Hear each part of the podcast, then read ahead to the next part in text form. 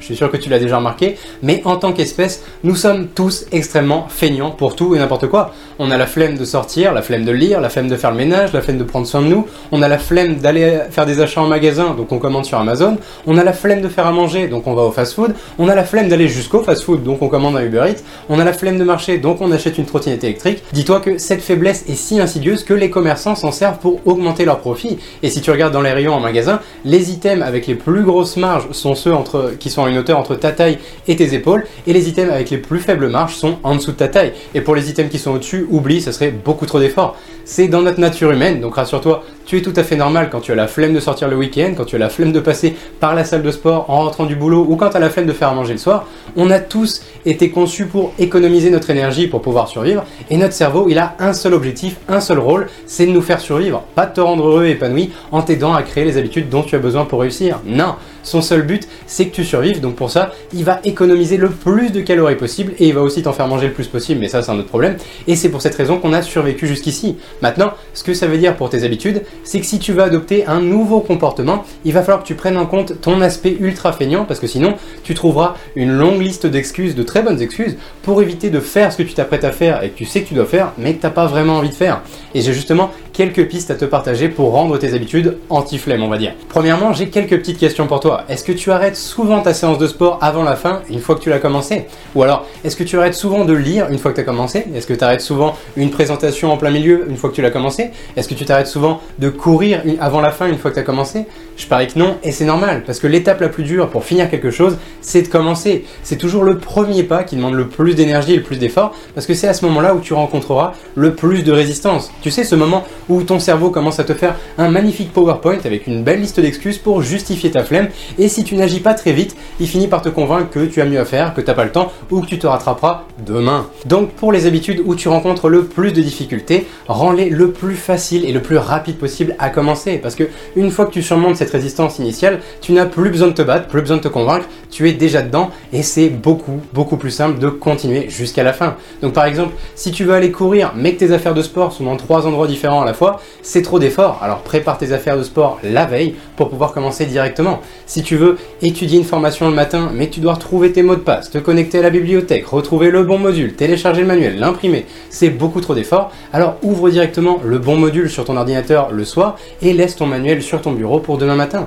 Ou alors, si tu veux aller à la salle de sport, choisis la salle la plus proche de chez toi parce que le facteur numéro 1 dans ta régularité à la salle, c'est la distance entre chez toi et ta salle. Plus c'est loin, plus c'est loin et difficile à commencer, moins tu y vas. Alors pense au facteur flemme et choisis la plus proche, même si c'est pas la meilleure salle de la ville. En résumé, plus ça sera facile et rapide pour t'y mettre, moins tu auras la flemme. Ensuite, toujours dans la même idée, quand tu veux faire quelque chose, surtout quelque chose de nouveau, ça a intérêt à être extrêmement simple et pratique à faire parce que tu rencontreras déjà beaucoup de résistance rien que pour transformer un comportement en habitude, alors pas besoin de te compliquer la tâche en rajoutant de la difficulté en plus. Par exemple, si tu veux perdre du poids mais que tu dois manger au boulot ou en ville à midi et que les options ne bah, sont pas les plus bénéfiques à ton régime, c'est très peu pratique et tu vas souvent finir par perdre. Alors prépare tes déjeuners et quelques snacks à l'avance pour rendre le bon comportement pratique, sinon bah, les solutions de facilité de manger à la café dehors ou de commander auront raison de toi. Si tu veux prendre l'habitude de travailler sans distraction, rends cette habitude le plus pratique possible en fermant la porte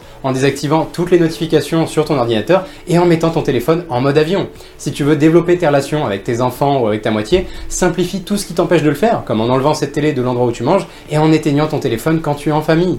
Si tu veux apprendre un nouvel instrument, rends-le facile d'accès et range tout ce qui t'empêche de passer du temps sur l'apprentissage de cet instrument. Ou encore, si tu veux lire plus souvent, bah, crée-toi un petit endroit propice à la lecture et laisse ton livre là-bas pour ne pas avoir à aller le chercher à chaque fois. La clé, c'est d'accepter ta nature humaine qui est feignante et de faire avec plutôt que d'essayer de la combattre parce que sinon le combat sera long et épuisant, tu perdras et tu finiras découragé, frustré et exaspéré. Alors prends tes habitudes et rends-les tellement simples et pratiques à faire que ça serait honteux d'avoir la flemme de les faire. Et pour finir, ce que tu peux faire pour surmonter la flemme, c'est d'inclure tes habitudes les plus importantes dans des routines pour qu'elles fassent partie de ton rythme quotidien et hebdomadaire. Parce que si elles n'ont pas de place à titrer, elles font pas partie de ton style de vie, et si elles font pas partie de ton style de vie, elles seront jamais durables. Ça veut pas dire que tes journées doivent ressembler à un enchaînement de routines sans aucune place pour la nouveauté et pour le chaos, pas du tout. Déjà parce qu'il n'y a rien d'épanouissant là-dedans, mais surtout parce que c'est pas possible. T'as beau faire de jolis plans sur le papier, tes journées ne se passeront jamais comme prévu et c'est normal. Par contre, tu as le contrôle sur les premières heures et les dernières heures de tes journées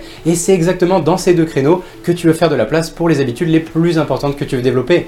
À toi de voir ce qui marche le plus pour toi, mais si tu dois avoir que deux routines dans ta vie, concentre-toi sur celle du matin et celle du soir. Alors que ça soit faire du sport, étudier, écrire, planifier ta journée, préparer ton déjeuner, passer du temps pleinement présent en famille ou quoi que ce soit d'autre pour toi, si tu veux vraiment être régulier, fais une place à ces habitudes dans ta vie. Et voilà qui conclut cette deuxième partie sur comment surmonter la flemme. Tu sais maintenant que nous sommes tous extrêmement feignants et que tu vas devoir faire avec pour le restant de tes jours en rendant tes habitudes faciles et rapides à commencer, en les rendant simples et pratiques à faire et en les incluant dans ton rythme quotidien et hebdomadaire. Si tu veux réellement arrêter de procrastiner pour développer des habitudes qui durent dans le temps, va falloir arrêter de penser qu'à toi. Parce que quand tu procrastines, la discussion qui se passe dans ta tête, elle ne parle que d'une seule chose, toi, toi et toi. Et je dis pas ça pour te juger parce que c'est notre cas à tous, moi le premier. Mais le problème, c'est que tu es la personne que tu laisses le plus tomber au monde, celle à qui tu fais le plus de promesses que tu tiendras jamais, celle que tu trompes le plus, celle à qui tu mens le plus et celle avec qui tu as le moins d'intégrité. Donc quand tu te dis que tu vas reprendre les choses en main, que tu vas changer, que tu vas faire plus d'efforts, et qu'à partir d'aujourd'hui c'est fini, tu n'y crois même pas parce que tu ne te fais même plus confiance. Résultat, tu te donnes même pas à fond, tu persévères pas assez longtemps et tu finis par abandonner les changements positifs que tu voulais apporter à ta vie à coup de procrastination. Donc si tu veux vraiment changer ton comportement, tu dois faire intervenir d'autres personnes dans le processus. Pourquoi? Parce que tu es capable d'en faire bien plus pour les autres que pour toi-même. Je suis certain que tu as déjà fait certaines choses pour tes proches et tu n'aurais jamais pris le temps et l'énergie pour le faire pour toi, pas vrai? Est-ce que c'est de l'altruisme ou de la générosité? Pas du tout. En tant qu'humain, nous ne pensons qu'à nos propres désirs, à nos propres besoins et à nos propres intérêts, ce qui veut dire que chacune de tes actions est intéressée. Alors d'où vient ce paradoxe fascinant? C'est simple, comme on l'a vu juste avant, ton cerveau il a un seul job, ta survie, donc toutes les décisions que tu prends, elles sont pour t'aider à survivre, et il y a 200 000 ans, ça remonte un peu, notre seule chance de survivre, c'était d'appartenir à une tribu, parce que si on se retrouvait tout seul dans la nature, c'était la mort assurée. Donc pour faire son travail correctement, notre cerveau, il a développé des automatismes pour prendre des décisions qui t'aident à rester dans les bonnes grâces de la tribu. Rechercher le respect et l'approbation de l'alpha, imiter le comportement des autres, rester informé de la vie sociale de la tribu, être utile aux autres membres pour gagner en importance, ne pas être un poids pour la tribu, cacher ses faiblesses et sa vulnérabilité, éviter d'échouer et de te ridiculiser devant les autres. Et le fait est que notre cerveau, il n'a pas évolué du tout pendant 200 000 ans. Donc même si on n'a clairement plus besoin de vivre en tribu pour survivre aujourd'hui, on a toujours ces mécanismes de survie et on se comporte toujours de la même manière. Et le point clé que je veux que tu retiennes, c'est que ton cerveau est toujours câblé pour être dans les bonnes grâces de ceux qui t'entourent et que tu peux t'en servir à ton avantage pour arrêter de procrastiner. Parce que quand tu prends en compte comment ton comportement affecte les autres ou quand d'autres personnes ont un œil sur ce que tu fais ou ne fais pas, tu peux plus te cacher dans ton coin et procrastiner sans souffrir. Pourquoi? Parce que ça serait beaucoup trop douloureux de décevoir et de faire souffrir d'autres humains, surtout si tu tiens à eux. Alors voyons tout de suite quatre stratégies que tu peux utiliser pour arrêter de procrastiner en mettant à profit tes mécanismes de survie. Stratégie numéro 1, identifie qui bénéficiera de tes efforts. Si tu réussis à développer de nouvelles habitudes qui te permettront d'obtenir de nouveaux résultats, qui est-ce qui va en profiter à part toi et quel impact positif ça aura sur la vie de ceux qui t'entourent? Est-ce que ce sont tes enfants qui auront une mère ou un père plus présent? Est-ce que c'est ta moitié qui aura un conjoint plus en forme, dynamique et sexy? Est-ce que ce sont les membres de ton équipe qui gagneront un plus gros bonus de fin d'année? Est-ce que ce sont tes clients qui auront plus de résultats grâce à ce que tu vas créer? Est-ce que ce sont les futures générations qui auront un monde plus prospère, serein et inspirant? Est-ce que c'est ton meilleur ami à qui tu vas pouvoir faire une surprise mémorable pour son anniversaire Ou est-ce que ce sont les gens que tu aides via une association? Peu importe la transformation que tu veux réaliser grâce à tes nouvelles habitudes, le fait de réaliser que d'autres personnes qui te sont chères en profiteront aussi, ça va te donner une nouvelle source importante de motivation. Alors identifie qui bénéficiera de tes efforts. Stratégie numéro 2, identifie qui souffrira de ton inaction. A l'inverse, si tu ne réussis pas à développer de nouvelles habitudes et donc à avoir de nouveaux résultats, qui est-ce qui en souffrira à part toi et quel impact négatif ça aura sur la vie de ceux qui t'entourent Est-ce que ce sont tes enfants qui vont imiter tes mauvaises habitudes alimentaires et qui finiront en surpoids avec une santé plus fragile Est-ce que c'est ta moitié qui se sentira négligée, seule et en manque d'affection Est-ce que c'est ton équipe qui aura un leader éteint, frustré et abattu Est-ce que ce sont tes amis et ta famille pour qui tu seras de moins en moins présent Est-ce que ce sont tous ceux qui comptent sur toi pour leur montrer ce qui est possible pour eux dans la vie et à qui tu diminueras les ambitions Ou est-ce que ce sont tous les clients que tu n'auras pas réussi à aider Souviens-toi, nous sommes faits pour éviter d'être la cause de la souffrance des autres et parfois tu te retrouveras à faire des choses juste pour cette raison. Alors identifie qui souffrira de ton inaction. Stratégie numéro 3, déclare ce que tu veux accomplir publiquement. Si les changements que tu veux apporter à ta vie et les résultats que tu veux atteindre sont tes petits secrets, tu es condamné à l'échec parce que tu te laisseras te tirer d'affaire trop facilement. Alors ne compte pas sur toi et déclare ce que tu veux accomplir publiquement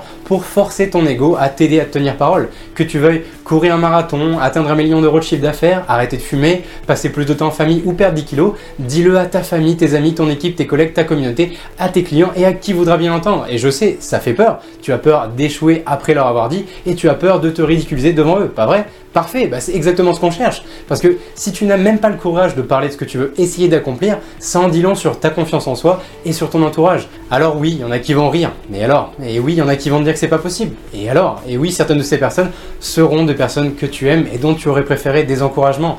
Et alors, rien ne peut te blesser sans ton consentement. Si tu veux que ça te démoralise, c'est ta décision. Si tu veux que ça te motive à leur prouver tort, c'est aussi ta décision. Être une victime du regard des autres, c'est une décision, rien d'autre. Regarde, ma mère n'avait pas cru en moi au début, elle essaie toujours de diminuer mes ambitions juste pour me protéger, et elle aurait pu me détruire, et ça aurait pu me détruire, mais c'est pas la décision que j'ai prise, puisque je me suis pas lancé pour elle, je me suis lancé pour moi, alors peu importe son avis, ça m'empêchera pas d'essayer et de l'aimer, même si j'aurais préféré une réaction différente. Alors assume le fait que tu veux faire mieux, que tu veux accomplir plus, avoir plus, devenir plus, et que tu as de plus grandes ambitions que la moyenne. Et si quelqu'un se moque de toi ou dit que tu n'en seras pas capable, remercie-les pour le boost de motivation et va leur montrer. Et quand tu as envie de procrastiner, pense à eux. Et enfin, stratégie numéro 4, demande à tes proches de te surveiller. Parce que quoi que tu cherches à accomplir, tu n'y arriveras pas tout seul. Tu auras besoin de soutien émotionnel, de conseils, de réconfort, d'encouragement, de retour et d'aide, surtout venant des personnes qui sont constamment à tes côtés. Alors c'est ta responsabilité de leur présenter ce que tu cherches à faire et de leur demander gentiment de garder un œil sur ton comportement pour que tu puisses plus vraiment te mentir à toi-même en repoussant toujours au lendemain. D'ailleurs,